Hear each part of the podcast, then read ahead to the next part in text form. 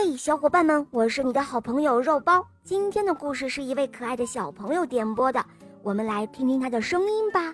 我的名字叫卢子婉，我今年四岁了，我来自于天津。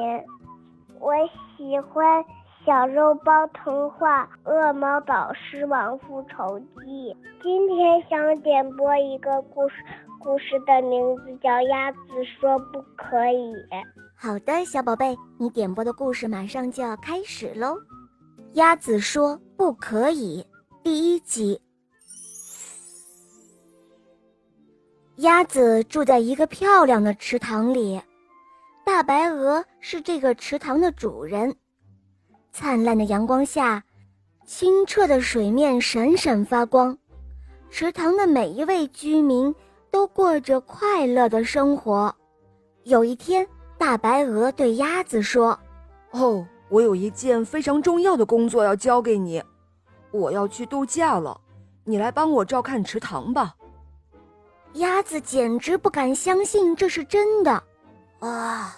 大白鹅让我来照看池塘，他激动地想着：“哼哼，那我就是池塘的管理员了。”啊，放心吧，大白鹅。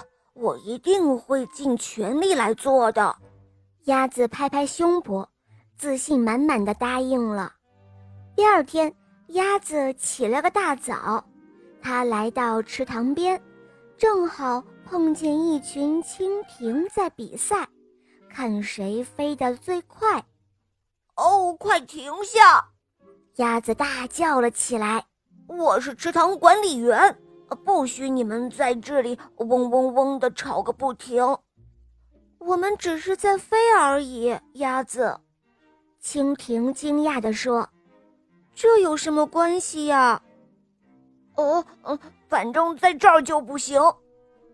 鸭子严厉地说：“哦，我得提醒提醒这些家伙。”鸭子心里想着。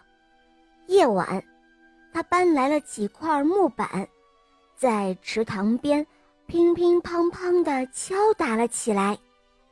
第二天早上，大家看到池塘里竖起了一块警告牌，牌子上写着：“不可以比赛，鸭子，池塘管理员的命令。”没过多久，鸭子又发现了一只翠鸟正在钓鱼。